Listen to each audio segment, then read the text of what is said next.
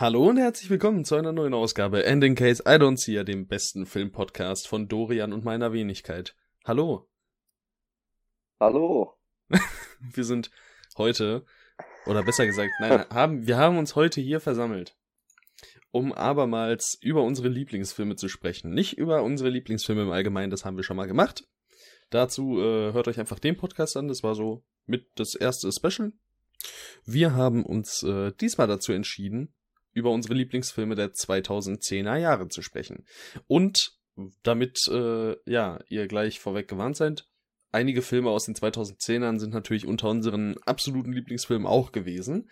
Und deswegen habe ich jetzt hier eine kleine Liste für euch, in der die Filme stehen, die wir schon in unserem Lieblingsfilme-Podcast besprochen haben. Dementsprechend kommen die heute nicht dran. Und zwar wären das Parasite, Whiplash, Swiss Army Man, Birdman, Midnight in Paris, Get Out, Nightcrawler, The Great Gatsby, Enemy, Predestination, Upgrade und Your Name.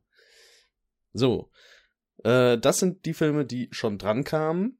Falls euch interessiert, was wir zu denen sagen, was wohl, ähm, dann hört euch, wie gesagt, den Lieblingsfilme-Podcast an. Und ja, heute haben wir wieder zehn Filme aus den 2010ern eben und vorher noch fünf ähm, Honorable Mentions. Ja. Äh, Sehr gut. Dorian, willst du mit den Honorable Mentions anfangen? Ja. Dazu dann aber gleich die Frage, soll ich alle hintereinander wegrattern oder machen wir wieder abwechselnd? Wollen wir abwechseln mal? Also die, die jetzt wirklich ganz kurz. Ganz, ja, ganz okay. kurz. Kriegen wir hin. Ja, denn meine erste ähm, wäre Love Simon. Ist ein Coming-of-Age-Film, den ich auf Empfehlung äh, von mehreren Leuten, denen ich in Sachen Filme gut vertraue, geguckt habe und bin wirklich äh, umgehauen worden von dem Film. Also ich finde, der hat alles, was Coming of Age haben muss und äh, hat dabei noch eine richtig aussagekräftige Stimme, die mir auch immer noch im Kopf geblieben ist. Also der Film hat mich wirklich total abgeholt. Den habe ich tatsächlich auch noch gar nicht gesehen. Würde ich ähm, mir deshalb mal auf die Liste tun, auf die Watchlist. Ähm, Mhm. Love Simon, der Pick Nummer 1. Mein erster Pick, ich gehe, ich muss hier ganz ehrlich sagen, ich habe hier zwei Filme, die sind sehr ähm, mainstreamig. Als erstes habe ich hier nämlich Avengers Infinity War. Äh, Okay. liegt einfach daran, dass man, also das muss man, denke ich mal so sagen, ähm, das MCU hat dieses Jahrzehnt oder das vergangene Jahrzehnt geprägt und das ist äh, mein Lieblingsfilm des Franchises. Dementsprechend äh, Avengers Infinity War für mich auf jeden Fall eine Honorable Mention. Hat, äh, hat den Sprung aber in die besten Filme des Jahrzehnts für mich nicht geschafft. Persönlich, aber nichtsdestotrotz, das ist, sind fast drei, ja okay, es sind zweieinhalb Stunden äh, phänomenale Superheldenunterhaltung und zählt für mich auf jeden Fall zu den allerbesten Genrevertretern. Jo, den finde ich auch bombenstark. Bei mir wäre auch, also ist nicht mein Lieblings-Marvel-Film, aber bei mir wäre in den Honorable Mentions auch fast äh, der Winter Soldier gelandet. Mhm. Ähm, ja, also der vielleicht genau. noch als so sechste Honorable Ähm, Mention, wenn man möchte. Ja, dazu, wir haben auch einen Avengers be bzw. MCU-Podcast gemacht, könnt ihr auch reinhören. Stimmt. Ja, das Jo, war die letzte Folge, die wir gemacht haben, glaube ich. das kann sein. okay, dein, dein nächster. Dein nächster Ja, Pick. äh, das ist auch, auch, also den Film wird wahrscheinlich noch am ehesten jeder kennen von meinen Honorable Mentions, das ist John Wick.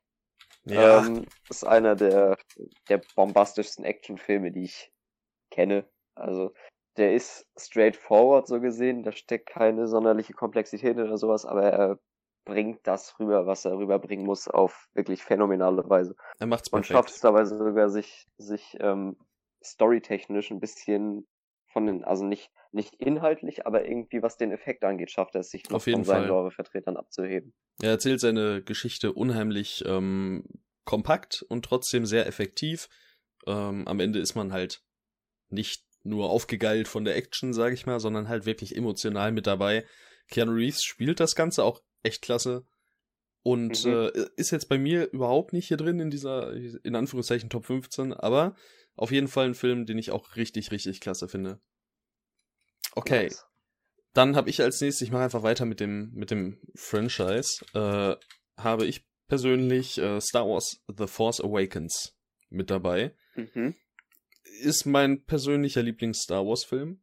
Und auch hier muss ich sagen, ich finde den einfach klasse.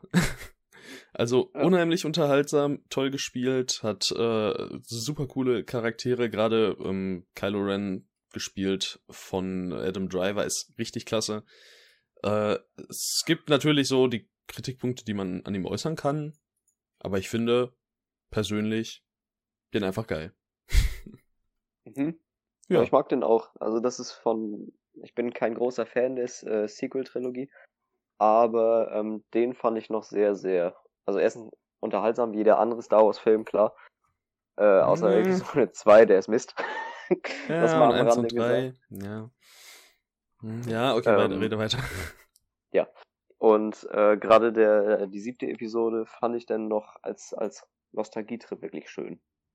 Ja, ich finde. Auch wenn den... ich den jetzt. Mhm. Ja. Ich also finde, der geht auch darüber so... hinaus. Mhm. Okay, kann ich verstehen. Ja. Okay.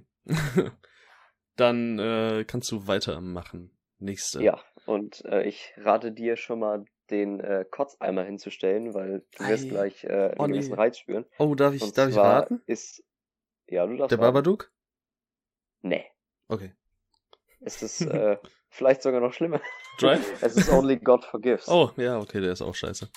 Ähm, ich bin ja eher einer der Verfechter von Reffen. Also ich bin nicht, ich habe noch längst nicht alle seine Filme gesehen und es gab auch ähm, zum Beispiel zwar Valhalla Rising hat mir nicht so zugesagt, aber gerade Only God Forgives und noch ein anderer, zu dem wir später noch kommen, das ist jetzt wahrscheinlich ein fetter Spoiler, aber so viel sei erstmal gesagt, ähm, finde ich seinen Stil einfach, der ist genau mein Ding. Also was der da für Bilder auf die Leinwand zaubert, ist so heftig und mehr brauche ich in gewissen Filmen auch einfach nicht, wie zum Beispiel Only God Forgives. Ja, visuell kann ich dir auf jeden Fall zustimmen. Alles andere finde ich halt scheiße. Dementsprechend das kann das ich absolut nachvollziehen. Ziemlich leid für dich, aber ja, machst du nix. Naja. Ähm, dann nehme ich als nächstes One Cut of the Dead. Oha. One Cut of the Dead ist. Das überrascht mich ein bisschen, muss ich ganz ehrlich sagen. Das ist ein, eine Horrorkomödie. Und ich möchte jetzt an der Stelle ja nicht spoilern, deswegen reden wir auch nicht über einen gewissen Twist im Film. Äh, nichtsdestotrotz hm.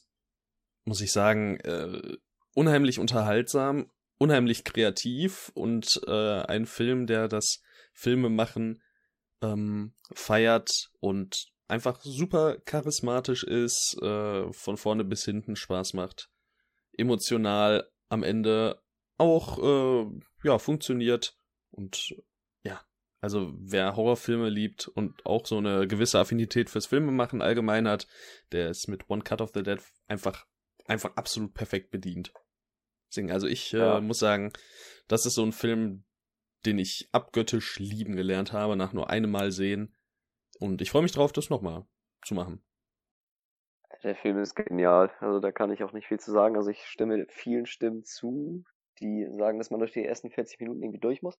Aber auch da äh, scheiden sich ja so ein bisschen die Geister. Ich fand das ein bisschen anstrengend, aber danach ich hat sich jetzt so gelohnt. Also, ich sag mal, bis dato fand ich den schon gut. Also ich fand ihn jetzt hm. nicht hm, irgendwie richtig klasse oder so, aber ich finde, der hat bis dahin auch schon ein paar cool, richtig coole Momente gehabt und so. Und äh, hat für mich alles auch funktioniert. Ja, okay. Gut. Dann ist jetzt dein vorletzter Pick bei den äh, Honorable ja. Mentions das ist auch so von allen Filmen, die ich jetzt aufliste, so der, den ich noch am wenigsten lange kenne. Den habe ich erst vor, ich weiß nicht, zwei Monaten oder so gesehen, jetzt geschätzt, keine Ahnung. Auf jeden Fall ist das Moonlight. Ähm, der war ja auch heiß im Gespräch für die Oscars und hat, glaube ich, auch einige gewonnen, unter anderem der Film, wenn ich mich nicht irre. Genau. Kann das sein? Ja. Ähm, der hat mich auch wirklich umgehauen. Also von der Erzählweise, von der Optik und äh, von, von den Darstellern, von der Symbolik, alles hat für mich irgendwie gepasst. Da habe ich ja, glaube ich, sogar gesagt, ähm, nachdem haben wir da nicht äh, diesen einen Film mit äh, Ashton Sanders besprochen? Diesen Netflix-Film, da habe ich dir doch gesagt, dass du äh, den auch mal ja, gucken musst. Ähm, Mann, wie hieß denn der? All Day and the Night. Genau, ja. Ja, da habe ich ja genau. noch gesagt, den musst du dir auch reinziehen. Und ja glücklicherweise. Also ist auch einer, der knapp vorbei äh, gegangen ist bei meinen Honorable Mentions, aber nichtsdestotrotz phänomenaler Film. Und ich meine auch, dass äh, hier Mahershala Ali dafür einen Oscar gewonnen hat, ne? Das kann ich dir jetzt nicht sagen. Also ich kann sein, dass er bester Nebendarsteller gewonnen hat. Na, ich glaube schon. Ich glaube Aber schon. jetzt gerade auch nochmal, das muss ich jetzt einfach nochmal loswerden, also wo du Ashton Sanders gesagt hast, das ist für mich eins der Nachwuchstalente unserer Zeit. Also Ja, ich ich, bin sehe gespannt, in dem was sehr, sehr viel so. Potenzial. Mhm. Auch in dem der Film ist ist, auch der eine absolute Wucht. Der wird auch mitmachen bei äh, Judas and the Black Messiah. Mit Daniel Kaluuya, Lakeith Stanfield, Jesse Plemons. Auf den habe ich auch richtig Okay. Bock. Ja, das klingt gut. Mal von den Okay. Namen. Moonlight bei dir. Dann nehme ich jetzt noch mit Under the Silver Lake. Oha. Von dem bist du, glaube ich, kein so großer Fan, ne? Ich bin überhaupt kein Fan davon. So, ich finde erstmal Andrew Garfield total geil und ich liebe David Robert Mitchell Filme. Haben wir auch schon mal It Follows besprochen. Und David Robert Mitchell schafft's für mich jedes Mal, Szenen absolut atemberaubend zu inszenieren. Ich finde, der Film hat in seinen zwei Stunden 20 eine Sogwirkung, die, äh, also jetzt nicht in einer Art wie zum Beispiel The Lighthouse, aber auf jeden Fall anders. Ein bisschen, man ist einfach hineingesogen in dieses, mh, ja, verschwörungstheoretische Denken, was ja äh, sehr omnipräsent hier ist. Und es gibt diese eine, ähm, diese eine Szene mit dem Schlagzeug, die ich einfach nur absolut atemberaubend finde. Ja. Mhm. Und äh, weiß was Riley dazu- Q spielt da ja mit, ne? Ja, stimmt. Die, Die mag ich, ich auch jetzt- gerne sehen. Ich weiß ja gerade gar nicht, woher ich die noch kenne. Ähm, also er hat zum Beispiel mitgemacht bei. The Lodge. Den habe ich ja erst äh, heute Nee, rezensiert. den habe ich nicht gesehen. ja, der ist auch Ach schlecht. ja, stimmt, ich gelesen. Naja, schlecht will ich nicht sagen, aber mäßig. Du ist durchschnittlich. Oder unterdurchschnittlich, würde ich fast schon sagen. Das Ende Okay. macht halt so vieles kaputt. Also der ist sogar eigentlich relativ gut, aber das Ende versaut halt so viel. Deswegen, also ich sag mal, der Mhm. Eindruck bleibt bestehen, aber wenn man dann abwägt, dann ja, hast du recht, Durchschnitt. Okay. Okay, deine letzte Honorable Mention. Äh, ja. Das war ein harter Kampf mit der äh, gleichkommenden Nummer 10 der richtigen Liste. Oh. Habe ich lange hin und her überlegt, aber ich habe mich jetzt für diese Rangordnung entschieden, dass äh, Snowpiercer noch in die Honorable Mentions Reihe gelangt ist. Mhm. Ähm, ein Bong Joon-ho-Film, der ja auch gerade letztes Jahr mit Parasite für ziemlich viel Aufruhr gesorgt hat. Und äh, Snowpiercer ist ähm, einfach so, also erstens finde ich die Prämisse total geil. Und was der Film daraus macht, vielschichtig, Unterhaltung, äh, geile Science Fiction, das stimmt für mich eigentlich das Komplettpaket. Sind halt Kleinigkeiten. Wieso der jetzt bei mir nicht auf 10 von 10 steht, sondern nur in Anführungsstrichen auf 9. Aber der Film an sich ist wirklich klasse. Ja, und er hat einen tollen, tollen Cast. Also mit Ja. Chris Evans, Song Kang-ho, Ed Harris, Tilda Swinton. Ähm, ist schon echt klasse besetzt und ja, ist also für mich ist er jetzt auch nicht in einer näheren Auswahl gewesen oder so, aber ich muss auch hier sagen, echt klasse Film. Mhm. Okay. Dann mein letzter Pick ist. Hast du irgendeine Idee? Hm. Kannst dir irgendwas vorstellen? also ist einer meiner Lieblingsregisseure. Das ist ein Tarantino? Nee. Okay, ist äh, von Wes Anderson. Das ist Grand Budapest Hotel? Genau, The Grand Budapest Hotel. Ah. Äh, der vereint, oder das ist der Peak Wes Anderson Film. Also wer seinen Stil mag, Grand Budapest Hotel ist das Go-To. Ähm, perfekt, hat alles in dieser Richtung perfektioniert. Von seinen ähm, Kapitelerzählungen über den absolut fantastischen Cast. Ich meine, den, ich kann ihn gleich nochmal kurz so stückweise verlesen. Ähm, und generell sein, sein quirkiger Humor und so, da ist einfach alles, alles auf die Spitze getrieben, absolut perfekt. Und ich habe mich in diesen Film verliebt. Und er arbeitet wunderbar mit sich verstell, also mit verstellten ähm, äh, äh, Bildmaßen. Ja. Formaten. Okay. Genau. Okay. Ja, ich, Ja, wollte, also- ich wollte den eigentlich schon seit längerer Zeit sehen, vor allem, weil ich noch gar nichts von, von Wes Anderson gesehen habe. Oh, da hast du was Aber ich nachzuholen. glaube, da, war- da, da war der nicht mehr auf Netflix. Nee, der ist jetzt auf Sky Go. Naja.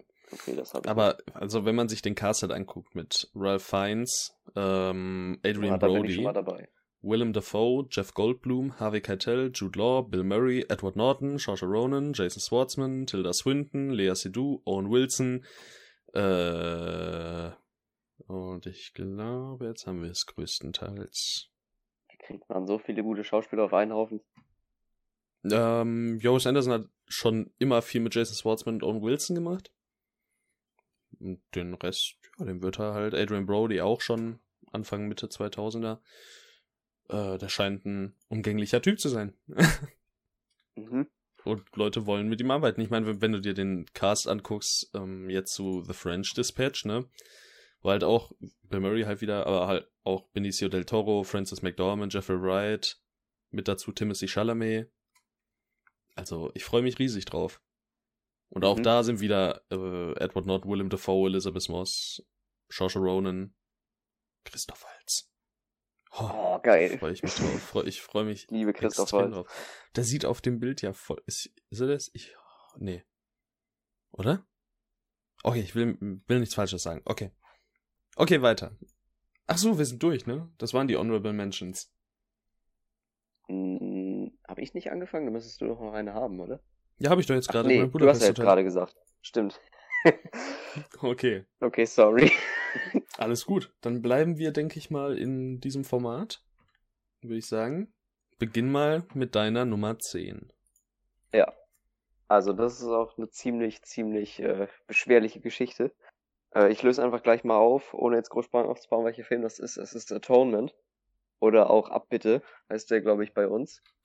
Ähm, ist mit äh, James McAvoy und ähm, Kira Knightley. Und auch Shasha Ronan als, ich glaube, 13 war sie da oder so. Keine Ahnung. Auf jeden Fall war sie da sogar schon für einen Oscar nominiert für ihre Leistung. Ne?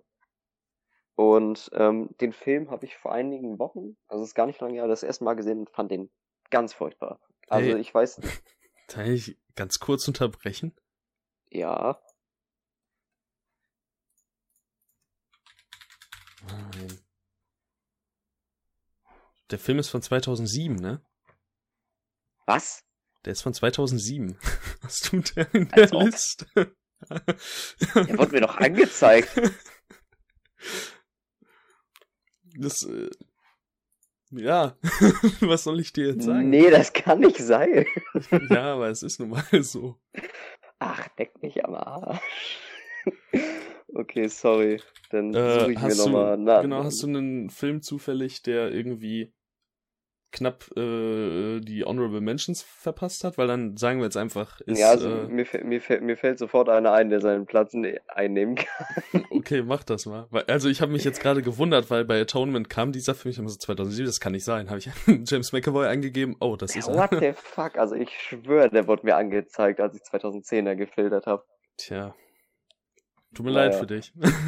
Kann ein Ladefehler sein oder was auch immer. Auf jeden Fall äh, an der Stelle, äh, ich mag den Film.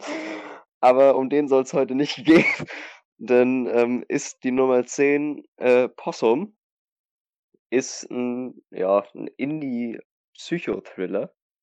Ähm, mit, jetzt habe ich gerade seinen Namen vergessen, Sean Harris, genau, in der Hauptrolle. Ist, äh, ja, es dreht sich um eine Charakterstudie. Es ist ein Film, der ja, Bände spricht wie kein zweiter, würde ich jetzt einfach mal sagen. Also der hat eine ganz, ganz individuelle Atmosphäre, eine individuelle ähm, äh, Wirkung.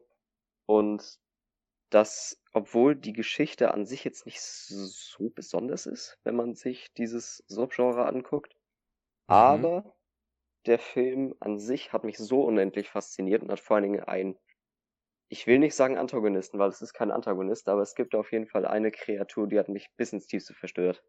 Okay. Ja, ich habe den auch schon länger mal im Blick, sage ich mal. Ähm, und ich möchte ihn auch echt gerne demnächst mal sehen, aber irgendwie habe ich mich noch nicht so ganz rangetraut, weil er schon sehr, ähm, ja, eben sehr krass in diese Arthouse-Horror-Schiene geht, in die auch ähm, The Eyes of My Mother zum Beispiel geht. Mhm. Und der war jetzt nicht so extrem mein Fall. Also ich respektiere den und der hat auf jeden Fall auch seine Momente, aber ich glaube, oder ich bin mir nicht sicher, ob das halt mein, meine Art Film ist. Ich möchte ihm unbedingt eine Chance geben, aber ich glaube, ich muss mich da noch ein bisschen darauf vorbereiten. Okay. Aber nichtsdestotrotz, äh, Possum bin ich mega gespannt drauf. Vor Bin allem. mir jetzt auch nicht sicher, ob der unbedingt was für dich wäre. Ja. Und da, also ich meine, das ist ja auch wieder ein Film, der quasi die Massen spaltet. Oder nicht so extrem wie manch anderer, aber ich sag mal ein 3,2er Average auf Letterboxd. Ähm, Es überwiegt halt schon drei bis vier Sterne, aber trotzdem gibt's auch genügend, die zweieinhalb und zwei gegeben haben. Zumindest mehr Mhm. als die, die viereinhalb und fünf gegeben haben. Und deshalb, äh, ja, bin ich gespannt. Jo. Okay. Dann mache ich meinen Platz 10 auf. Und ähm, ja, es wurde, ich habe es im Vorhinein schon mal gesagt zu dir persönlich, Dorian, ähm, Jake Gyllenhaal dominiert so ein bisschen die 2010er Jahre. Wenn ich mir so angucke, dass er ja sogar in zwei Filmen, die wir jetzt rausnehmen, Enemy und Nightcrawler, Nightcrawler wäre eigentlich auch in dieser Liste gewesen, aber in Enemy und in Nightcrawler auch noch mit dabei ist und trotzdem in meiner Liste noch dreimal vertreten ist. Also sehr, sehr großen Respekt. Ähm, Ja, mein zeigt nur, was Platz dieser Typ kann. auf jeden Fall. Und vor allem, äh, dass er eine sehr, sehr gute Wahl hat, was für Rollen er nimmt. Auf jeden Fall. Ähm, mein Platz 10 ist Nocturnal Animals. Oh, nice. Und Nocturnal Animals von Tom Ford äh, ist ein Film, der die vielleicht spannendsten ersten 30 Minuten hat, die ich je gesehen habe. Also, da muss ich ganz ehrlich sagen, beim ersten Mal und auch beim zweiten Mal schauen, ich war sowas von an den Bildschirm gefesselt. Ähm, so unheimlich gruselig ist diese Verfolgungsjagd. Äh, ich bin ein riesiger Fan davon. Ähm, ich mache die Seite auch mal auf. Für diejenigen, die auf YouTube schauen, gibt es das Ganze hier ja mit Bild. Äh, ja, Nocturnal Animals, Jake Gyllenhaal, Amy Adams, Aaron Taylor Johnson, Michael Shannon, auch der Cast ist der absolute Hammer. Army Hammer ist auch mit dabei. Ähm, ja, man kann natürlich, denke ich, auch hier wieder so ein bisschen darüber streiten, ähm, wie das Ganze mit den zwei verschiedenen Geschichten quasi miteinander verknüpft ist. Also es äh, wird erzählt von einer, äh, weiß gar nicht, ob es eine Scheidung ist oder eine einfache Trennung, äh, die quasi der Verlassene ähm, eben niedergeschrieben hat. Und es ist einfach unheimlich mehrdeutig, was man eben ja zu sehen bekommt. Und es ist ja jedem selbst ein wenig überlassen, was man wie interpretiert. Und das respektiere ich hier sehr, sehr stark. Mhm. Ja, der Film ist gnadenlos. In einer gewissen Weise. Ja, das kann man auch sagen. Und es werden trotzdem noch weitere Themen wie zum Beispiel Polizeigewalt äh, angeschnitten, sage ich mal. Ähm, ja, es ist es ist krass, was dieser Film alles bedient, Mhm. finde ich. Auf Und jeden du Fall. magst ihn Also ja, kann glaube ich, auch. Ich mag den, ich glaube nicht so sehr wie du, aber fast genauso viel. Also der steht bei mir auch auf 9 Okay. von 10. Ja, das ist gut. Äh, ich weiß nicht, fällt mir schwer jetzt noch viel groß dazu was zu sagen. Du hast praktisch alles gesagt. Ja, Töfte. gut, dann ähm, ja, gehen wir weiter von Nocturnal Animals zu deinem Platz 9. Genau, und das ist die vielleicht von dir schon angekündigte erste Überschneidung. Also zumindest bin ich mir bei dem ziemlich sicher. Das ist nämlich David Finchers Gone Girl. Den habe Mhm. ich auf Platz 9. Ähm, ja, wo fange ich da an? Also der Film kratzt immer sehr, sehr knapp daran vorbei, bei mir die volle Punktzahl zu kriegen. Das liegt wegen diesem Einhänger. Also es liegt an diesem Einhänger, den es für mich in dem Film gibt. Wo ich irgendwie so ein bisschen aus der, aus der Geschichte rausfall. Aber ansonsten ist das ein Psychothriller, der an Perfektion eigentlich kaum noch zu übertreffen ist. Ja, Ähm, Ob es jetzt an Ben Affleck und Rosamund äh, Pike, Pike, ich kann mir das nie merken, Rosamund liegt- Pike, glaube ich. Pike, die hier wirklich alles geben. Ob das jetzt an der tollen Inszenierung liegt, der ähm, undurchsichtigen Geschichte, die bis zum Ende spannt und einfach total bösartig ist. Oder ob es an der tollen Kamera liegt oder was auch immer. Also der Film zieht mich jedes Mal wieder in seinen Bann. Ich habe den jetzt Ja. inzwischen, glaube ich, schon dreimal gesehen oder so. Also ich habe ihn einmal gesehen, aber ich bin auch nicht abgeneigt, den auf jeden Fall nochmal zu sehen. Ich fand ihn auch fantastisch. Wir haben ihn ja, glaube ich, auch in der Podcast-Ausgabe besprochen. Ähm, Deswegen brauchen wir ja auch nicht so nah darauf einzugehen. Aber was David Fincher hier inszeniert hat, ist für mich das Beste nach ähm, Fight Club von ihm. Und ich muss unbedingt nochmal sieben sehen, weil nach diesem Film hat man einfach Bock, mehr Thriller von David Fincher zu schauen. Ähm, mhm. Was hier auch, oder wie auch die Kamera mitarbeitet äh, in einzelnen Szenen, da habe ich auch von geschwärmt in der Podcast-Episode. Ähm, ja, wie sie eben Stimmung übermittelt, ist atemberaubend und David Fincher zählt nicht ohne Grund zu meinen absoluten Lieblingsregisseuren unserer Zeit oder allgemein, würde ich fast sagen. Ja. Mhm. Und äh, Gone Girl ist auch auf meiner Liste. Tatsächlich war ich mir nicht ganz sicher, ob auf Platz 8 oder auf Platz 9. Bei mir ist er jetzt auf Platz 8 gekommen. Also habe ich jetzt Oha, noch einen Film und dann darfst du, dann darfst du gleich äh, zwei Filme hintereinander quasi ansagen. Ähm, jedenfalls kommen wir zu meinem Platz 9. Das ist ein Animationsfilm. Vielleicht okay. reicht dir das schon. Weathering with You. Nee, der hat es leider nicht ganz in meine Liste geschafft. Da, den wollte ich noch oh. ein zweites Mal sehen, bevor ich das behaupte. Weil ja auch Your Name nicht Ach, du hast reingekommen ist. gesagt, ne? Ja, ist also im Grunde ist ah. ein Anime auch äh, irgendwo ein Animationsfilm. Ja, ja, schon klar, aber ich glaube, naja. dann hättest du halt einfach Anime gesagt. Deswegen Animationsfilm. Nee, also bevor ich jetzt ewig lang überlege okay. und hier Zeit stehle, gebe ich das Wort lieber ab. Äh, auch dieser Film zählt zu meinen absoluten Lieblingsfilmen in Sachen Superheldenkino, dementsprechend Spider-Man Into the Spider-Verse. Ähm, ist ein, ein ja, Superheldenfeuerwerk, um äh, nicht Peter Parker, sondern Miles Morales. Ich meine, Peter Parker bekommt auch mehrere Auftritte, sage ich mal. Ähm, aber ja, viele verschiedene Spider-Leute, sowohl Männer als auch Frauen und Tiere zum Beispiel. Also hier gibt's viele Spider-Viecher. Und der, auch der Film, also er hat einen total eigenen Look. Er transportiert ähm, eben dieses Comic-Buch-Gefühl unheimlich klasse. Ist nicht ohne Grund auf Platz 15 der Letterbox Top 250. Und ja, einfach, hier stimmt auch einfach alles. Mahershala Ali unter anderem auch mit dabei als Synchronsprecher von dem Onkel von Miles. Und ja, also der Film Look, Humor, Spannung, äh, einfach phänomenale Unterhaltung über zwei Stunden. Es gibt viele tolle Easter Eggs zu entdecken, äh, Hommagen an andere Filme und für mich einer der besten Animationsfilme aller Zeiten. Vielleicht der beste Animationsfilm aller Zeiten. Und auf jeden Fall einer der besten Superheldenfilme aller Zeiten. Ja. Ja, das ich kann ja mal ja gucken. viele so. Auf jeden Fall, ich kann also mal gucken. Er ist mein zweitliebster Superheldenfilm. Der hat nicht umsonst so einen, so einen riesen Average. Mhm. Also, wo steht der? 4,4? Er hat ein Average von 4,43 ja, auf 401.000 also, Bewertungen. Ich muss da denn schon mal äh, so ein bisschen äh, mich unbeliebt machen. Also ich finde den hm. Film auch gut, aber ich finde den Film um Längen nicht so gut wie die meisten. Also der steht bei mir auf uh. 7 von 10. Ähm, ich uh. finde den Animationsstil, der ist atemberaubend. Ähm, und der, der Voicecast ist auch total klasse und allgemein ist die Geschichte auch super unterhaltsam und cool. Aber ich weiß nicht, also so richtig mega gecatcht hat er mich nicht. Hast du ihn einmal gesehen? Ich habe ihn einmal gesehen, ja. Hm, vielleicht nochmal gucken. Ja, irgendwann ja. Ja.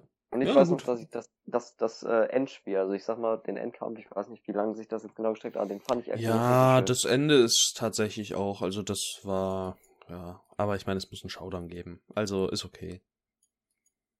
Ist okay. Ist, würde ich auch sagen, eine der schwächeren Stellen des Films. Aber im Großen und Ganzen, ich habe ihn jetzt viermal gesehen und ich finde den einfach nur klasse. Mhm. Jo. Jo. Dann dein Platz Nummer 8, bitte. Äh, ja, da komme ich jetzt äh, zu meinem äh, quasi Nummer 1 Film dieser Liste, äh, was das Action-Genre angeht. Also so mhm. mit der beste Actionfilm, den ich kenne, das ist Mad Max Fury Road. Oh ja. Ähm, der ist so breathtaking, äh, um es in den Worten von Keanu Reeves zu sagen, und das irgendwie auf allen Ebenen. Also der ist natürlich erstmal, das ist vielleicht die beste Audiovisualität insgesamt, die ich kenne in irgendeinem Film. Der ist mhm. unfassbar, was Sound und, und Optik angeht. Ähm, der ist unterhaltsam von vorne bis Ende, also es ist wirklich nonstop Action pur und dabei vergisst er nicht mal eine Geschichte zu erzählen, ob man die jetzt wirklich so wahrnimmt oder nicht. Ja. Bleibt so ein bisschen einem selbst überlassen, ob einem das überhaupt gefällt oder nicht, ist auch natürlich ein anderes Ding. Aber ähm, der Film hat so, Mhm. der verstößt gegen so ein paar Normen, die sich äh, Filme halt aufgebaut haben und geht damit so klasse um. Zum Beispiel, ähm, was mir aufgefallen ist, als ich den Film mal geguckt habe, es gibt quasi keinen Hauptcharakter. Aber trotzdem sind alle irgendwie so, so präsent wie ein Hauptcharakter. Also verstehst du, Ja. was ich meine? Ja, auf jeden Fall. Das ist eine Ähm, Kunst für sich, finde ich. Auch der Film nicht ohne Grund in den Top 250 von Letterboxd auf Platz 193. Ähm, auch mit 4,18, äh, ein tolles Average. Und ja, gerade was Practical Effects angeht, atemberaubend, äh, die Sandsturm-Szene relativ, ja, noch in der ersten Hälfte des Films. Ähm, ganz, ganz viele richtig tolle Szenen, geile Action, mega cool inszeniert. Er hat für mich halt, wie gesagt, oder was du schon gesagt hast, äh, meinst du, er hat eben trotzdem eine Story zu erzählen. Ja, die zieht für mich jetzt eher so mäßig, sage ich mal. Also ich persönlich Mhm. finde schon, dass man merkt, dass logischerweise die Action stark im Fokus steht. Ja, auf jeden Fall. Ähm, ja, und die Charaktere tun mir halt ehrlich gesagt nicht so viel. Aber ich habe auf jeden Fall richtig Bock, ich seit längerer Zeit jetzt schon wieder, den halt nochmal zu sehen. Das ist jetzt bei mir auch schon, äh, guck ich mal, ja, über ein Jahr und zwei Monate her. Und deswegen, ich hab Bock, äh, will den auch nochmal sehen. Ich kann mir auch vorstellen, dass da das Rating nochmal steigt. Ja. Ja, mein Platz 8 ist ähm, Gone Girl. Dementsprechend Genau. bist du direkt wieder an der Reihe mit deinem Platz 7. Ja. Oder soll ich jetzt pla- meinen Platz jetzt- 7 machen?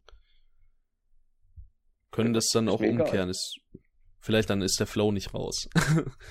äh, ja gut, dann nehme ich Kannst meinen Platz 7.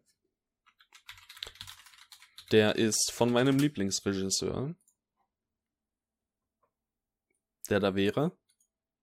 Dein Einsatz? Achso. Ähm. Ist das jetzt oh, Tarantino? enttäuschend. Ja, das ist Tarantino. genau. Welcher ist es? Oh, boah. Ist es Django? Es ist Django. In den 2010ern äh, für mich einer der besten Filme überhaupt. Auch wenn dieser Film bei meiner letzten Sichtung gezeigt hat, dass er wahrscheinlich nie die volle Punktzahl bei mir kriegen wird, äh, muss ich sagen, Django Unchained hat, also ist über seine zwei Stunden und 45 Minuten unheimlich unterhaltsam. Er hat ein, zwei Längen, finde ich, und sein äh, verfrühter Showdown gehört auch so ein bisschen mit dazu.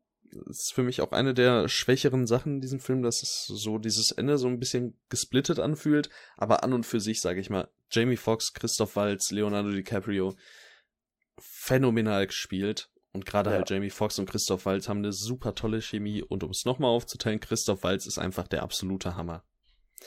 Ich habe schon ähm, vorhin mir gedacht, wie konnte ich denn, äh, wie, wie konnte ich denn Inglourious Bastards vergessen? Hab ihn reingepackt, hab Nocturnal Animals rausgeworfen, dann ist mir aufgefallen, ach, das war ja 2000er. Da wäre mir fast dasselbe Missgeschick passiert wie dir. Ja. Aber auch, äh, also generell Tarantino bin ich ja riesiger, riesiger Fan. Und Django Unchained, äh, bis dato mein Lieblingsfilm. Hm, Ich warte auf den Rewatch von Inglourious Bastards. Also, ja. richtig geiles Teil. Ja, also ich muss auch zustimmen in gewissem Maße. Also auch das wieder, ähm, ich bin kein Riesenfan, ich finde den nur gut. Tut mir leid. Also der steht bei mir auch auf sieben. Das liegt vor allen Dingen daran, was du gerade gesagt hast, der verfrühte Showdown. Danach ist für mich, ehrlich gesagt, fast schon komplett die Luft raus. Ja, Also deswegen hat er mich über die komplette Laufzeit einfach gar nicht mehr packen können, aber an sich ist der Film einfach zu cool. auf jeden Fall. Der ist mega cool. okay, dann jetzt dein Platz 7. Ja, das wäre dann möglicherweise die zweite Überschneidung, die wir haben. Und zwar handelt es sich äh, um Tyrannosaur. Ich weiß nicht, ob du den jetzt auch hattest, aber Knapp, knapp vorbei an den Oh. Honorable Mentions tatsächlich. okay. Ja, auch den hatten wir schon mal im Podcast besprochen, deswegen auch da jetzt würde ich nicht zu sehr in die Tiefe gehen, aber auf jeden Genau. Fall einfach kurz gefasst, das ist ein, das ist der größte Tiefschlag, den ich je in einem Film gesehen habe. Also das, Ja, das ist also so ein der, der, ja. Eintritt nach dem nächsten. ja, also es ist so, es ist wahrscheinlich der beste Film, der keinen Spaß macht. Auf jeden Fall. Und also, dass das ein Debüt ist von Paddy Considine, äh, ist, das kann man fast nicht glauben, weil es eine so vielschichtige Charakter- und Milieustudie ist, ähm, die mit Peter Mull und Olivia Colman und Eddie Marson drei absolut, absolut fantastische Darsteller ja, mit sich trägt. Ähm, die Kamera, die total antiklimatisch irgendwie daherkommt, wenn man sich das Thema des Films anschaut. Ähm, Tyrannosaur ist ein atemraubendes äh, Gesamtpaket und ich kann es auch jetzt hier nochmal sagen, ich habe mich in diesem Film kaum bewegen können, also während ich den geschaut habe. Ich war teilweise wirklich in einer Pose gefangen äh, und hatte einfach keine Möglichkeit, mich irgendwie zu bewegen, weil mich das alles so erdrückt hat. Ja. Es ist kein Feelgood-Film. Wohl vielleicht Überhaupt für Sven. Ähm, aber ja, es ist äh, richtig, richtig, richtig erniedrigend, was man da sieht. Also geiles, geiles Teil, aber ganz schwieriger Stoff. Auf jeden Fall. Habe ich bisher auch kein zweites Mal gesehen. Ja, ich auch nicht. Ich möchte es auf jeden Fall nochmal machen. Da bin ich, Ich da bin auch, ich ganz sicher. Definitiv mit, nem, mit dem richtigen Abstand.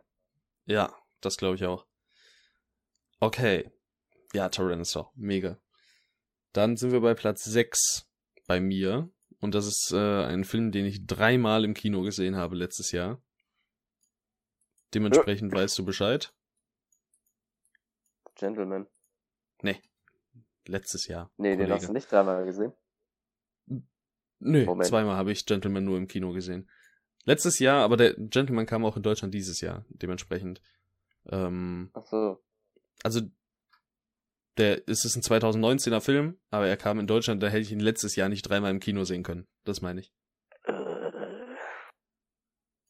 Keine Idee? Oh man. Es handelt sich um. wenn- Ja? Ich sag, scheinbar laufe ich heute nicht auf Hochtour. Nee, ich merke das schon. Es geht äh, hier um Joker. Echt? Auf Also den Platz hatte ich sechs. im Kopf, aber ich, ich hätte nicht gedacht, dass du den so gut findest. Ja, ich liebe den. Also ich finde ihn fantastisch. Er ist absolut phänomenal gespielt von Joaquin Phoenix. Ähm, die Kamera ist zum Verlieben. Jedes Bild davon kann man sich quasi an die Wand hängen.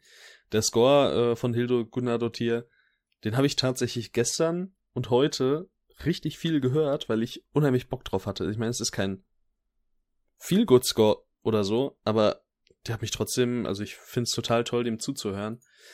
Und alles an diesem Film, also auch Robert De Niro und Zazie Beats spielen echt gut.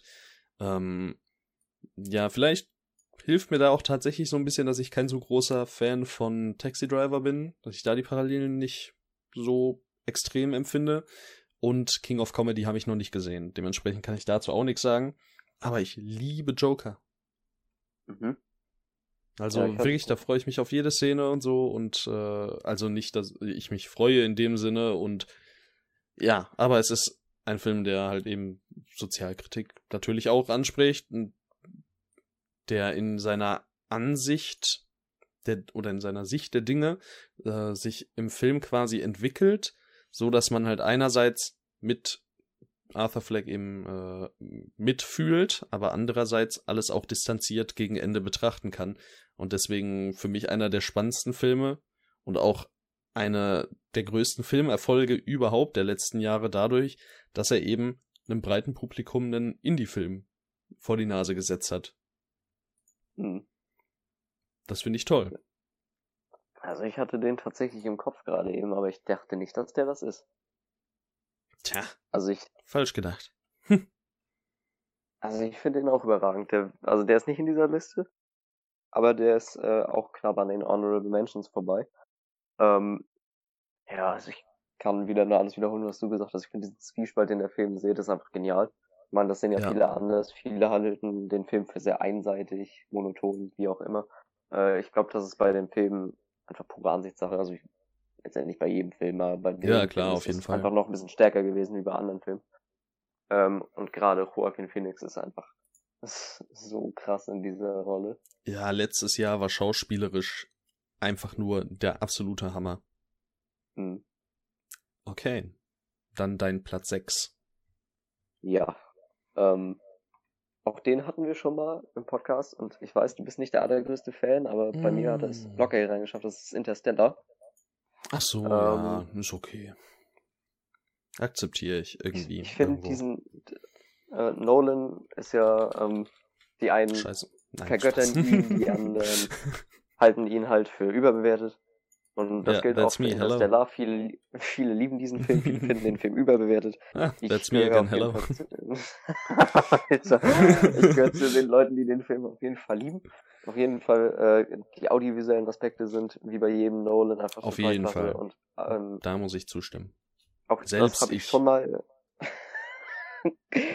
das habe ich schon mal gesagt in dem anderen Podcast und ich sage es einfach nochmal, da werden mir viele Leute nicht zustimmen, aber Matthew McConaughey spielt da eine der besten Leistungen ab, die ich je gesehen habe. Ähm, ja, ist echt gut.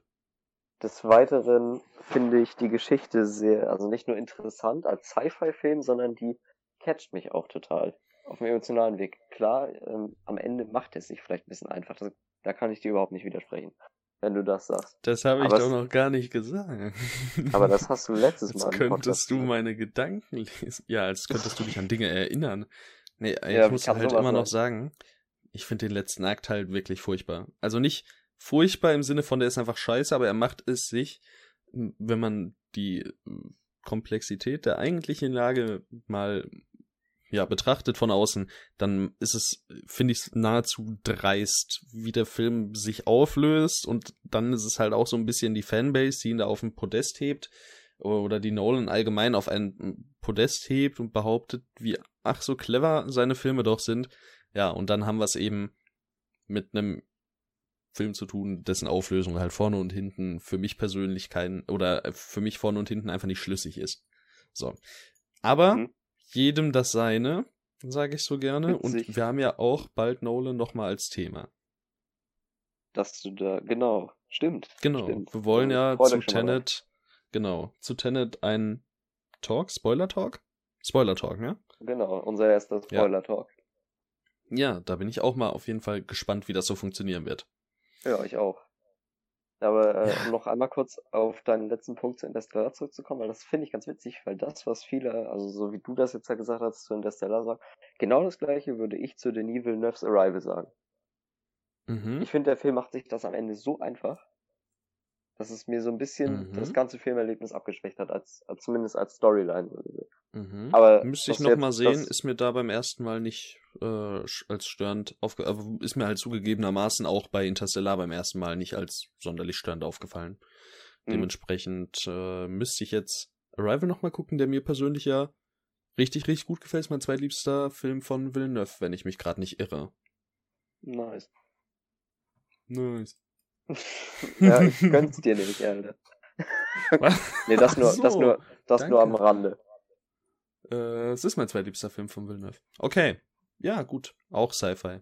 Nur ist Arrival halt viel besser und so. Also Oh, no, ganz no. objektiv betrachtet ist Arrival viel, viel besser. Ja, auf jeden, Alter. Was ist das für ein Bullshit? Okay. äh, ja, auch zu Interstellar könnt ihr wieder euch äh, den entsprechenden Podcast anhören. Steht auf jeden Fall im Titel, dass er besprochen wird. Dementsprechend einfach durchklicken und äh, reinhören. Auf Platz 5, schön, dass du ihn erwähnst, Denis Villeneuve mit meinem persönlichen Lieblingsfilm von ihm. Weißt du, welcher das ist? Wenn ich jetzt gerade mal seine Filme im Kopf hätte. Also ich tippe einfach mal, dass es nicht Blade Runner ist. Also 2049. Ähm, Auch Sicario wird's klasse auch nicht ist. sein. Nee, da, da haben wir ja erst letztens, sage ich mal, drüber gesprochen. Ähm, Prisoners? ganz genau, Prisoners. Prisoners. Für mich auch, muss ich wieder sagen, einer der besten Thriller, die ich je gesehen habe. Ich finde den absolut fantastisch. Von vorne bis hinten. Phänomenal gespielt von abermals Jake Gyllenhaal. Ähm, Stimmt, Und auch Kollege Hugh Jackman. Genau. Und auch Paul Dano. Äh, Paul Dano ist in diesem Film richtig klasse. Also Paul Dano ist für mich persönlich auch einer der unterbewertetsten Schauspieler, die wir aktuell so haben. Weil egal wo man ihn sieht, äh, sei es in Swiss Army Man oder in There Will Be Blood oder auch in einem Looper oder so, der zieht sofort das Rampenlicht auf sich. Ich finde, der ist einfach in jeder Szene in Prisoners bin ich sowas von gefesselt an Paul Dano, wenn er halt zu sehen ist. Und das, und dann ist es halt typisch Denis Villeneuve, äh, alles richtig klasse inszeniert, ähm, toll gespielt, Kamera ist klasse und so weiter und so fort. Äh, ich finde Prisoners von vorne bis hinten einfach richtig, richtig geil. Mhm. Auch da, also am Anfang des, dieser Folge waren wir uns ja noch ziemlich einig. Auch da muss ich jetzt schon wieder eine Lanze brechen. Ich finde Prisoners auch nur gut. Also der steht auch bei 7 von 10 von mir, äh, bei mir. Ähm, das ist ein richtig guter Krimi, also da will ich gar nichts gegen sagen. Die Geschichte ist auch ziemlich hart, so, die ist immer noch spannend ja. inszeniert, auch das will ich dem Film nicht wegnehmen. Aber auch ein kleiner Funfact, ich habe den damals mit zwei Kollegen auf Seminar geguckt. Fun. Und ja. ähm, nach zehn Minuten habe ich eine Theorie eingeschmissen, wie die Handlung weiterverlaufen könnte. Und das war tatsächlich die Auflösung des ganzen Konstrukts. Also ich wusste nach zehn Minuten, worauf das hinausläuft und deswegen war für mich so ein gewisser Effekt verloren gegangen. Mhm, mhm. Mhm, Aber an ja. sich, der Film macht. Kannst halt nicht, gut raten. Der Film macht nichts. der Film macht nichts falsch. Also ich würde den jetzt nie groß für irgendwas kritisieren oder sowas, aber der hat mich nicht, der hat mich dann als Thriller dann doch nicht mehr so eingenommen. Wie, nee, das wie Ende andere. des Films, das Ende des Films ist so das ist fies. so krank. Das ist richtig krass. Das ist so fies. Ja, okay. Prisoners finde ich persönlich richtig geil. Ja. Okay, okay. dein Platz 5. Meine Nummer 5. Ähm, und jetzt äh, vielleicht schon der erste Aufschreiber. Es geht um ein Netflix-Original. Die haben ja eher einen schlechten ah. Ruf. Ähm, auch da wieder Querverweis, ganz schamlos mhm. auf unsere Netflix-Folge. Alles rund um ja. das Thema Netflix haben wir gemacht. Da war der auch kurz im Gespräch. Das ist Beasts Dann... of No Nation. Ah, verdammt. Ich wollte Matt bei uns sagen. Ach so. Nee, Beasts of No Nation ist äh, mein persönlicher Favorit unter den Kriegsfilmen. Ich habe selten einen Film gesehen, der Realität und Fiktion so gut miteinander verweben kann. Dann und kommt doch Matt zudem, bestimmt auch noch, ja. Ist zudem noch stark, äh, dazu enthalte ich mich jetzt einfach mal. Ich will nicht, dass eine ja, ja, alles gut. zerstört. ist zudem noch richtig, richtig stark geschauspielert, vor allen Dingen von dem Kinderdarsteller, dessen Namen ich jetzt leider nicht weiß. Aber auch Idris Elba spielt da total gut und hat auch eine sehr, sehr erinnerungswürdige Figur. Und der Film deckt so viel ab als Kriegsdrama. Also einerseits zeigt er halt natürlich, wie furchtbar dieser Krieg ist. Das ist allgemein das, was jeder Kriegsfilm meiner Meinung nach zeigen sollte. Und des Weiteren es ist noch so eine, so eine Illustration an das Kindsein und wie gewisse Ereignisse die Kindheit beeinflussen können oder halt auch nicht.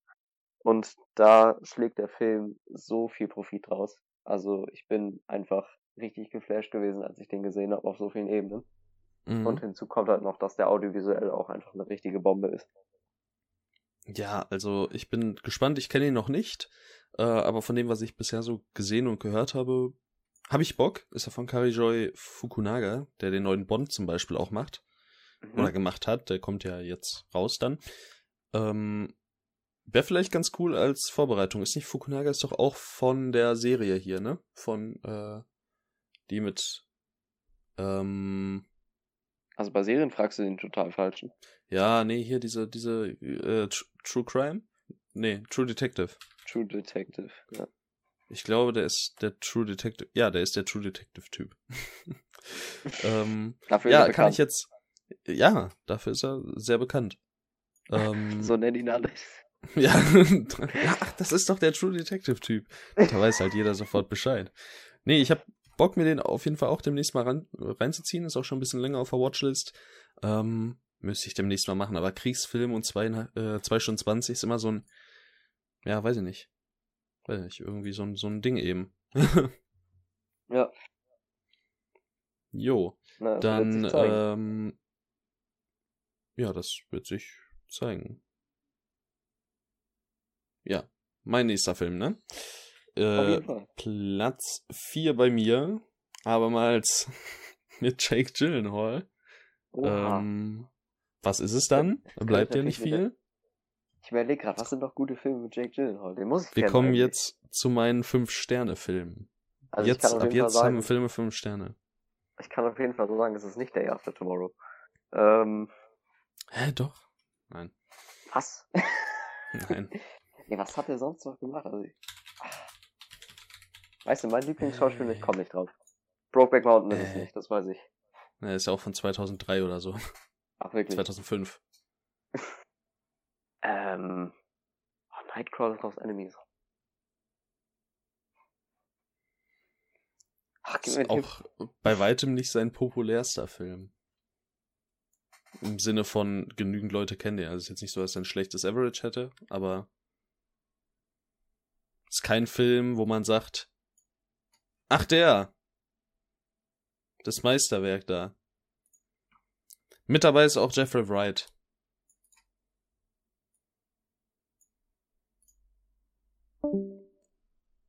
da geht er raus. Da, da geht er einfach raus. Ja, einfach rausgeflogen hier. Ja. Also jetzt bist du aber wieder da, ne? Mit, mitspielt Ja, genau. Jeffrey Wright. Jeffrey. Wright? Ja. Jake Gyllenhaal? Ja. What the fuck? Ist keine Ahnung. Oh, das darf doch nicht wahr sein. Ich komme überhaupt nicht drauf. Ey. Source Code. Ach, leck mich am Arsch. Wieso komme ich nicht auf Source Code? Ja, Source Code, äh, absolut geiles Teil. Das ist für mich auch, ähm, abermals einer der besten Thriller aller Zeiten. Äh, eher in die Richtung Science-Fiction-Krimi gehen, dann schon eher Investigation-Stuff. Ne, also ein Zeitreise-Ding auch irgendwie. Äh, Jake Gyllenhaal hat hier immer nur acht Minuten Zeit, um eine Bombe auszumachen und denjenigen, der sie platziert hat.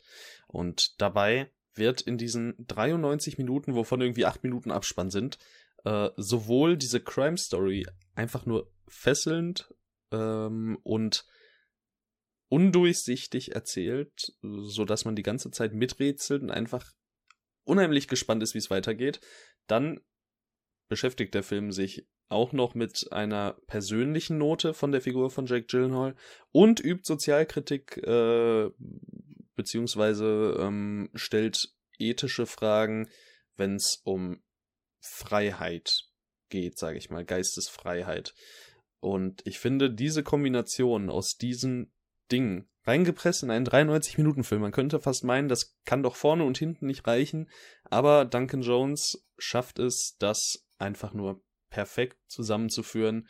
Ähm, ich liebe Source Code. Vor allem, wenn man bedenkt, was für ein geringes Budget und so der Film hatte, finde ich das richtig, richtig, richtig klasse. Wobei, äh, ich sehe jetzt gerade, Mhm. er hat ein zwei, Budget von 32 Millionen gehabt. Ich hätte jetzt tatsächlich eh sehr viel weniger gedacht. Äh, zeigt halt, dass Duncan Jones auch ein Regisseur, der gutes Sci-Fi hinkriegen kann mit wenig Ja. Mitteln. Ich freue mich auf, was auch immer der als nächstes macht. Und ich freue mich richtig auf Moon. Den habe ich noch nicht gesehen. Ja, Weiß aber auch mal nicht. gesehen. Ja, und? Ich kann mich Sehr quasi gut. gar nicht mehr dran erinnern. Ah, okay. Der Was war macht- gut, auf jeden Fall, aber ich kann mich echt nächstes? nicht mehr dran erinnern. Rogue Trooper. Aha.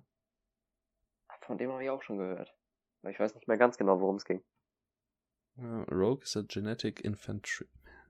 Uh, Blue skinned super soldier. Was zur Hölle? Okay. Ja, Okay, dann äh, crazy. noch meine kurze äh, Reflexion zu Source Code. Ich finde den Film auch sehr gut. Also der hat bei mir 8 von 10. Ähm, hat mich nicht so mega beeindruckt wie dich, aber es ist auf jeden Fall vor allen Dingen, wie der mit seinem Gimmick umgeht und dass der in seinem Universum so an sich schlüssig ist und alles, finde ich einfach total gut. Ja, auf jeden Fall. Also, wie gesagt, Source Code, äh, Platz 4 meiner 2010er Filme wäre Ja. Also es ist jetzt nicht so, dass der äh, es in meine allgemeine Top 10 schafft. Ne? Ich habe ja 15 5-Sterne-Filme. Da wäre er tatsächlich unter den 5 5-Sterne-Filmen, die nicht mit reinkommen würden. Aber nichtsdestotrotz, äh, ich liebe diesen Film absolut. Und vor allem, ich habe ihn auch schon dreimal gesehen. Das innerhalb von zwei Monaten oder so. Und den kannst du dir halt auch jedes Mal wieder reinziehen. Ich finde, der wird halt überhaupt nicht langweilig, auch wenn Auf man weiß, Fall. wer dann am Ende des Tages eben derjenige ist, der die Bombe platziert hat.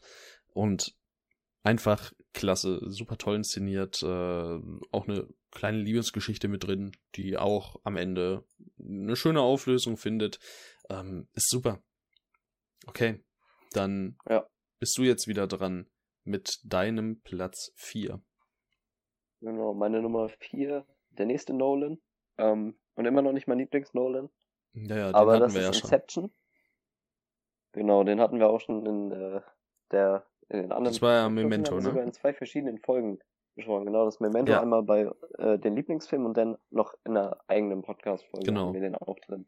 In der gleichen, glaube ich, wie Interstellar. Genau, richtig. Ähm, ja, Inception hat ja auch eine ziemlich große Fangemeinde Mhm. und ist vielleicht sogar einer von Nolans, also nicht der populärste, würde ich sagen, aber auf jeden Fall einer der populärsten. Ist der populärste, Seiner laut Letterboxd. Wirklich? Ja. Ich, ich, hätte, ich hätte schwören können, es ist The Dark Knight. Ist Platz 2. Aber The Dark Knight ist ja auch schlecht. Dementsprechend gehört er da auch nicht oh hin. Mann. Das Fass machen wir jetzt lieber nicht auf. Brauchen wir auch nicht. Da ähm, sind sich sowieso alle nee, einig. nicht. zwinker, zwinker. Nee, äh, Inception ist einfach äh, ein Sci-Fi-Film, wie er für mich sein soll. Ich finde das ganze Konzept total interessant und auch wenn der Film sehr, sehr viel Exposition hat, Mhm. ähm, nie langweilig. Also der Film schafft es auf jeden Fall, sich zu erklären. Auch wenn es viel Dialog ist und erstmal viel Input, man muss viel verstehen. Aber an sich ist das nicht so schlimm. Die Schauspieler sind total gut. Äh, besonders äh, natürlich Leonardo DiCaprio in der Hauptrolle oder auch Marion Cotillard, die ich immer total gerne sehe. Tom Hardy ist noch dabei, der ist halt einfach immer cool. Ja. Ähm, Muss ich, äh, oder kann ich alles so unterschreiben? Ich würde auch so weit gehen und sagen, es ist einer der besten Blockbuster, Science-Fiction-Blockbuster, die es so gibt. Und Mhm. Nolan ist allgemein ein toller Blockbuster-Regisseur, der sich leider aber damit selber ein bisschen im Weg steht, weil eben am Ende äh, die Hürden, die der Film halt in Kauf nehmen muss, dass er so viel, ähm, dass er so viel Exposition hat und dass er sich so oft erklärt und dass äh, er einfach sein Potenzial nicht ganz ausnutzen kann. Äh, ja, das steht ihm am Ende für mich persönlich im Weg oder wertet ihn halt in gewisser Weise ab, dass er halt auch seine Zuschauer nicht für clever genug zu halten scheint.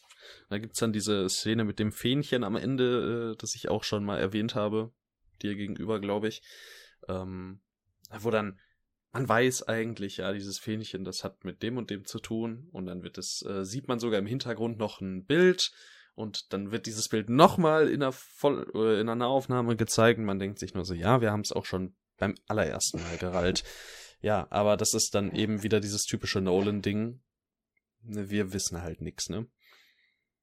auf Ja. jeden. Gut. Nein, aber davon habe ich mich jetzt noch nie betroffen gefühlt bei Nolan. Das hat mich so gesehen nicht gestört.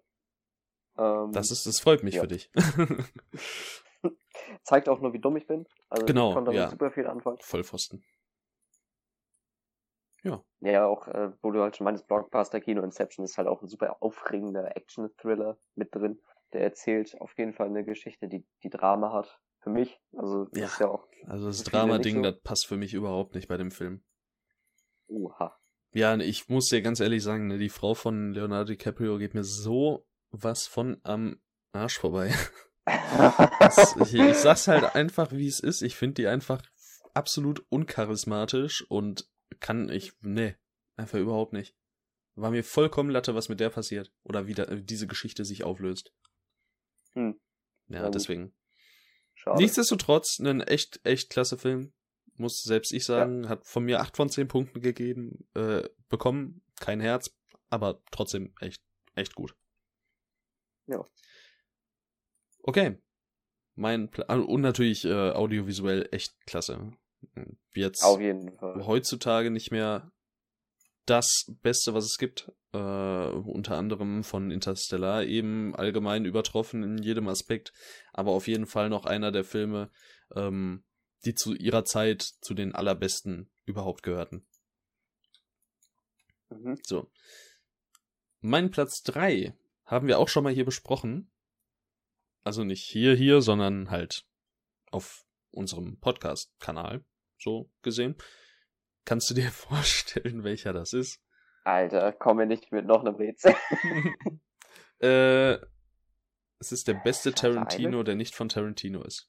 Also. What?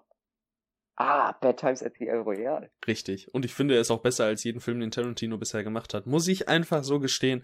Ähm, ihm möge äh, die, oder ihm mögen gewisse Sachen, also gewisse Sachen kann Tarantino besser auf jeden Fall.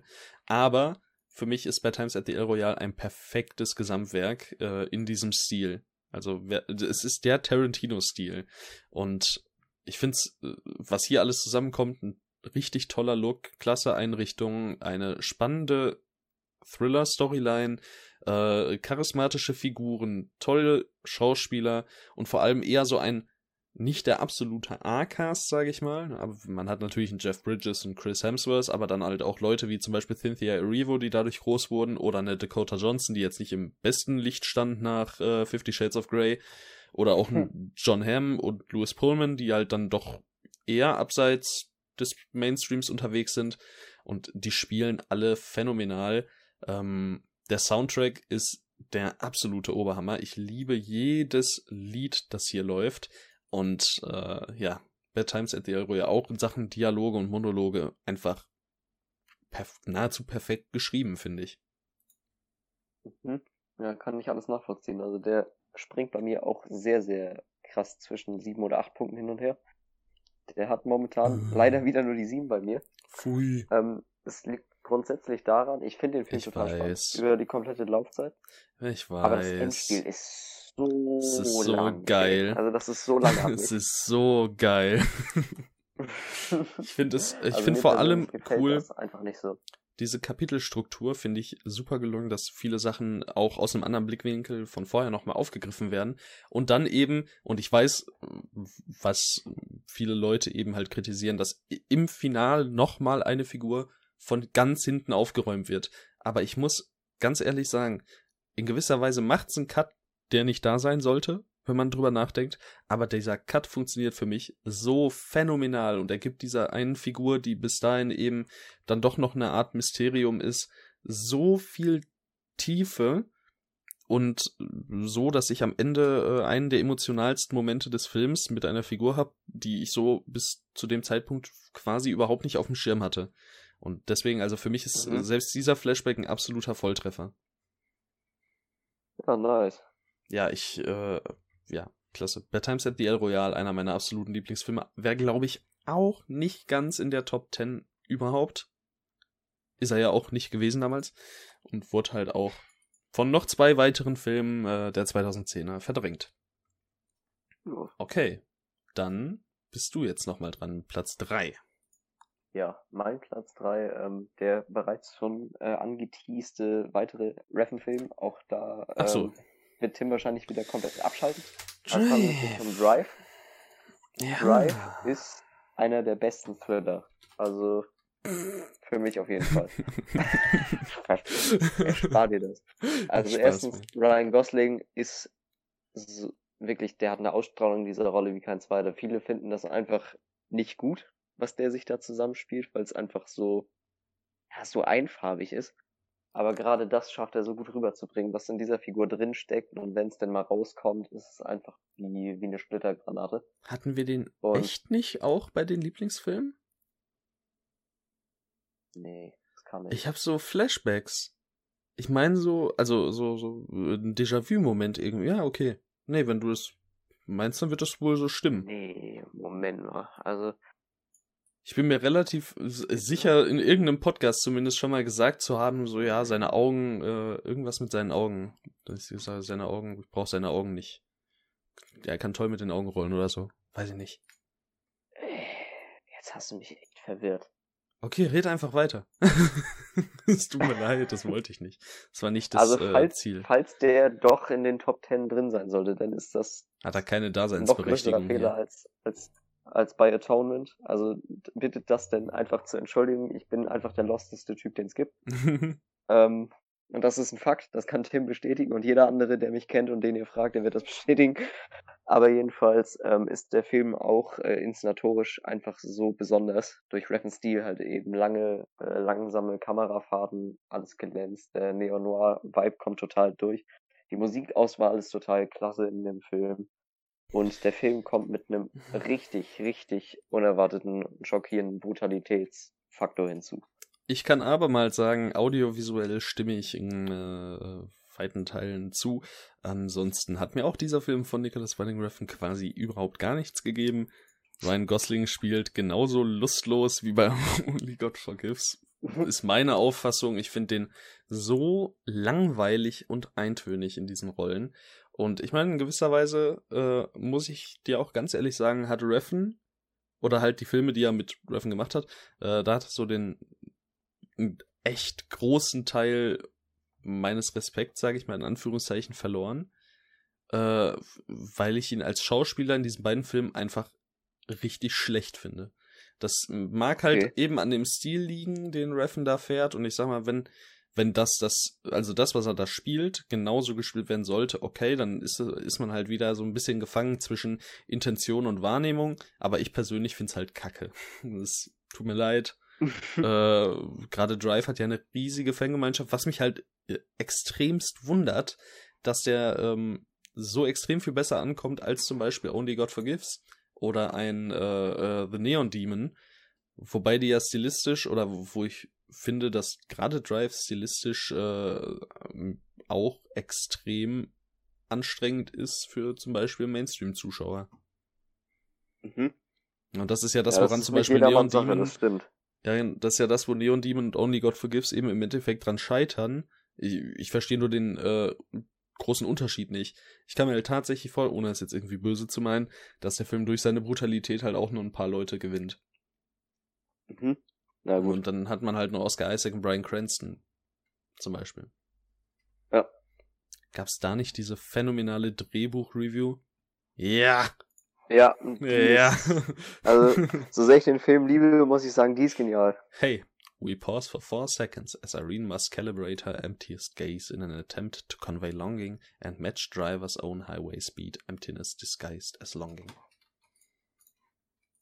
Tolle Review. Ich bin ein sehr großer Fan von dieser Review. Nicht vom Film. Größerer Fan von der Review als von dem Film. Ey. Auf jeden Fall, ist aber wie gesagt halt auch nicht so schwer. Ja. soll ich sagen?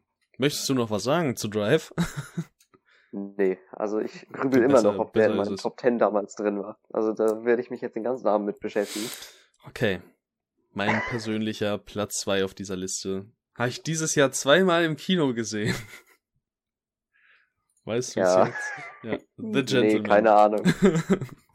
The Gentleman von äh, Guy Ritchie, der beste Guy Ritchie-Film überhaupt. Und ey, hier ist halt dieses Gesamtpaket aus dem Stil von Gary Ritchie, den ich einfach geil finde. Matthew McConaughey, Charlie Hunnam, ähm, Colin Farrell, Hugh Grant, äh, Hugh Grant, keine Ahnung, bin mir jetzt nicht ganz genau sicher. Nee, Grant, glaube ich. Also ich bin mir ja. ziemlich sicher, das ist Grant.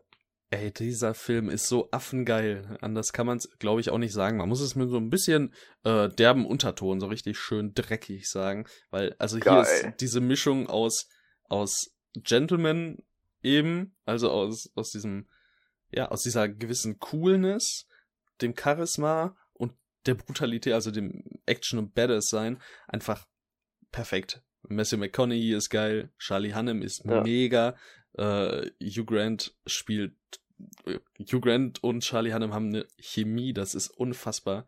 Äh, und Colin Farrell ähm, in dieser Szene im Lokal einfach also viel zu geil. Ne? Ich, ich kann es halt nur wieder sagen, hier die, die äh, Anzüge von denen, der Hammer. Ja, ich finde den einfach richtig, richtig klasse. Und ich finde es so schade, dass der nicht, also dass das kein 2020-Film ist, weil das wäre halt wahrscheinlich jetzt schon mein Lieblingsfilm. also hat gute Chancen, oder hätte gute Chancen gehabt, einer meiner Lieblingsfilme des Jahrzehnts zu sein. Das sage ich aus 2020 heraus. Ja, das ist krass. Ja, Hey, ich finde den Film so geil. Ich habe den jetzt viermal gesehen. Und der kam ja ins Kino im März. Kommt das ja. hin? Müsste hinkommen. 6. März. Ja. Ja, krass. Also. Ich weiß nicht, du hast ihn ja auch gesehen, ne? Ich glaube, du findest ihn auch ganz cool. Den, ich ich, ich habe den auch gesehen, das ist ein saucooler Film. Also, ja. auch da wieder nur sieben Punkte von mir. Ähm, Cast ist total, also alles, was Tim gesagt hat, stimmt. So, der ja, ist total spaßig.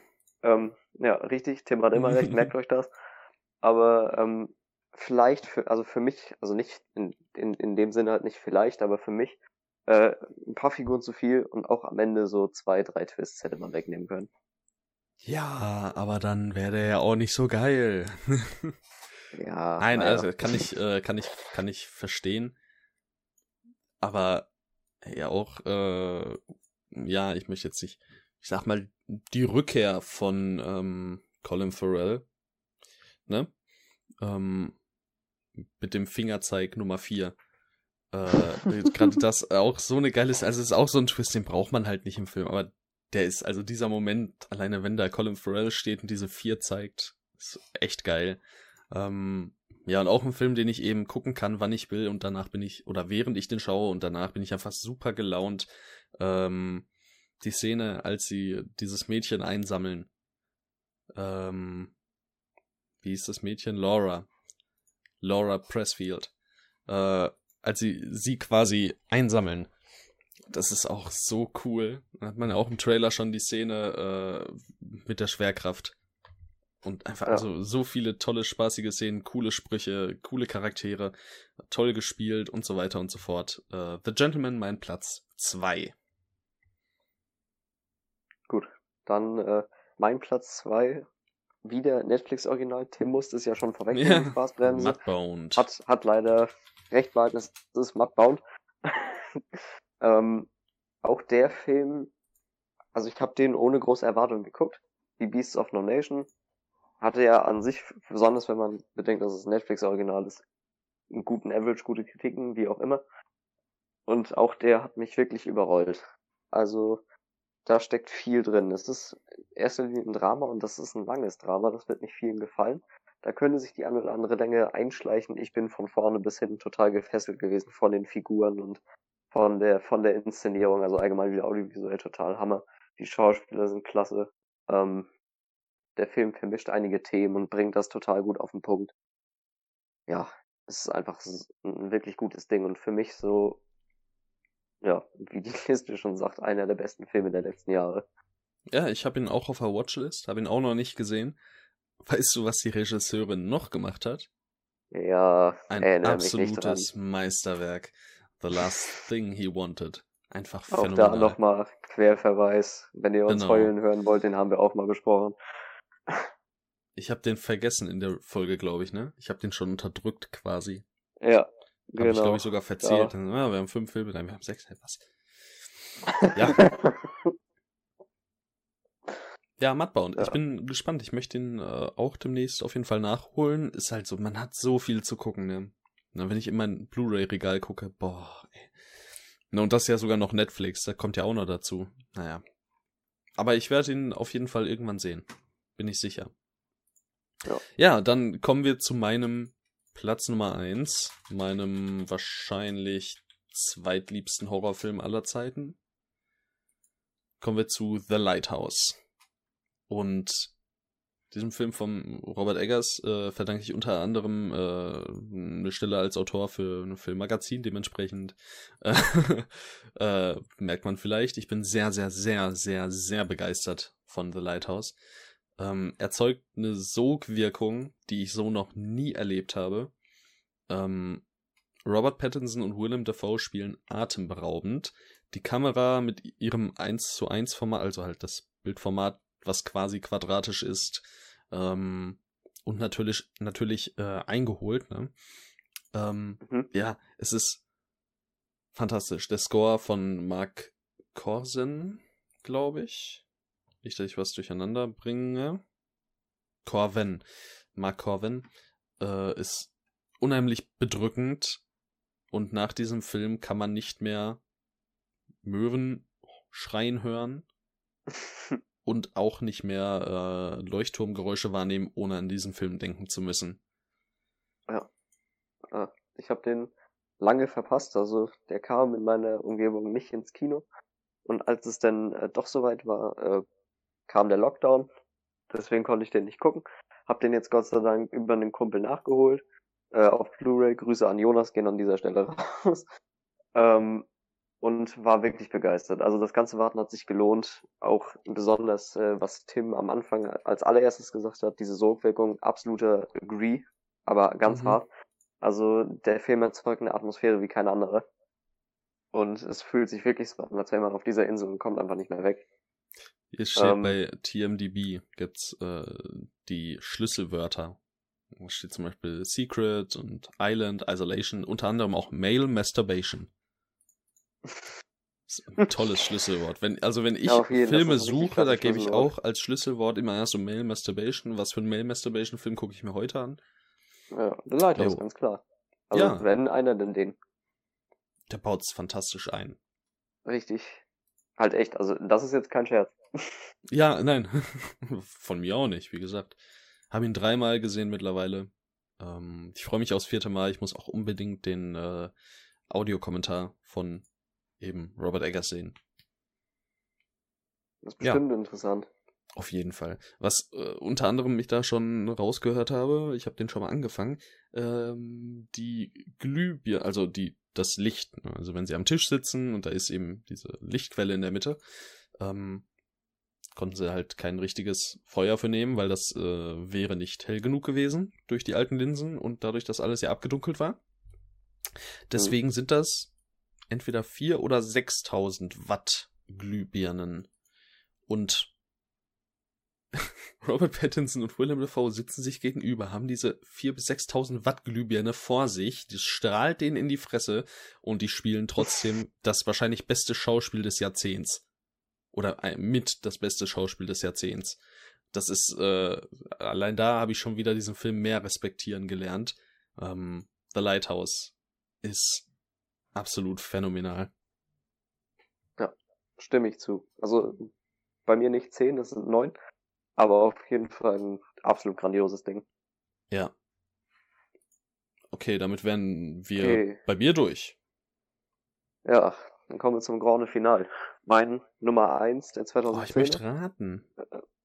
Gib mir Schlüsselwörter. Äh, boah, Gangster. Gangster.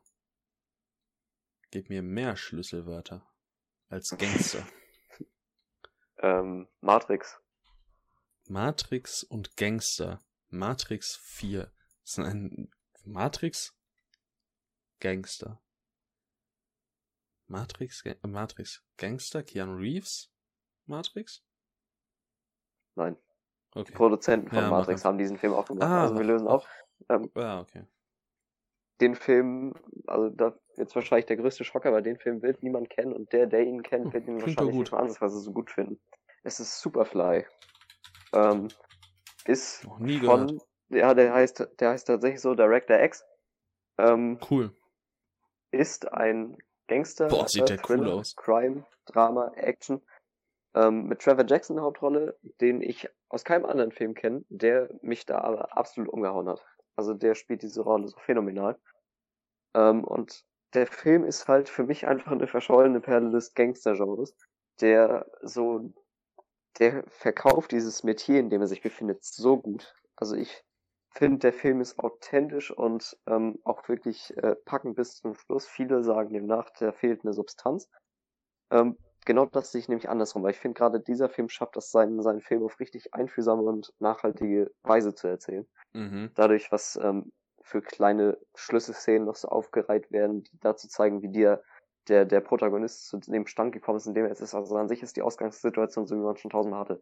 Er möchte aussteigen aus dieser ganzen Untergrundwelt und macht dafür ein, ein letztes krummes Ding. Und das geht natürlich nicht gut. Hat man okay. alles schon tausendmal gesehen. Aber so wie der Film das macht, funktioniert das für mich einfach makellos. Also, also ich muss dir ganz ehrlich sagen, das, das 2,6er Average verbunden mit deinen Worten macht mich unheimlich äh, interessiert. Das interessiert mich enorm. Ja, das, das ist das Ding. Der Film ist alles andere als beliebt. Also der ist sehr, sehr ja. durchschnittlich durchgekommen. Ich finde ihn einfach genial. Also so ganz hundertprozentig erklären fällt es mir auch ein bisschen schwer. Aber der Film, der catcht mich einfach total. Okay der hat so eine tragende Melancholie für mich. Und die ist so Leitfaden dafür, dass ich immer so investiert bin, wenn ich diesen Film gucke. Und das wirklich jedes Mal, wenn ich den Film gucke. Heftig. Okay, ich bin auf jeden Fall gespannt. Du hast ihn ja echt oft schon gesehen. Ja. Fünfmal das schon? Das ist, glaube ich, mein, mein zweitgegucktester Film nach Upgrade mit gefühlt 8000 Mal. Okay. Krass, ey. Ja, okay, ist auf jeden Fall jetzt auch auf meiner Watchlist. Ähm, ist ja, und damit Netflix sind wir durch. gelauncht von, Hab ich von gesehen. Tagen, glaube ich. Habe ich gerade hier gesehen. Äh, cool. Damit sind wir durch mit unseren Lieblingsfilmen der 2010er. Die Filme, äh, ja, die übrigen Filme haben wir ja erwähnt. Ähm, und ja, es freut mich, dass ihr alle zugehört habt. Vielleicht habt ihr ja auch, wie jetzt ich zum Beispiel, ähm, den ein oder anderen Film noch empfohlen bekommen, den ihr noch nicht kanntet oder dem ihr noch keine Chance gegeben habt. Und dementsprechend würde ich sagen, auf jeden Fall äh, schauen, gerne Rückmeldungen ja, zur Folge auf Twitter oder auf äh, meinem YouTube-Kanal. Da ist, wie gesagt, das ganze Ding auch mit Bild unterlegt. Äh, ja, und ansonsten, ja, übergebe ich jetzt nochmal das Wort. Du kannst noch ein paar Worte sagen. Ich verabschiede mich schon mal. Ciao. Ja, auch von mir vielen Dank fürs Zuhören. Wie gesagt, ähm, wie es eigentlich an jedem Folgenende ist, ich kann mich nur dem anschließen, was Tim sagt, gerne Rückmeldung geben. Positiv oder negativ, vollkommen egal, solange es konstruktiv ist. Wir freuen uns darüber. Ähm, Themenvorschläge sind auch immer gern gesehen. Ansonsten ähm, würde ich mich jetzt auch verabschieden. Hat mir wieder sehr viel Spaß gemacht. Und ich hoffe, wir hören uns dann beim nächsten Mal wieder. Ciao.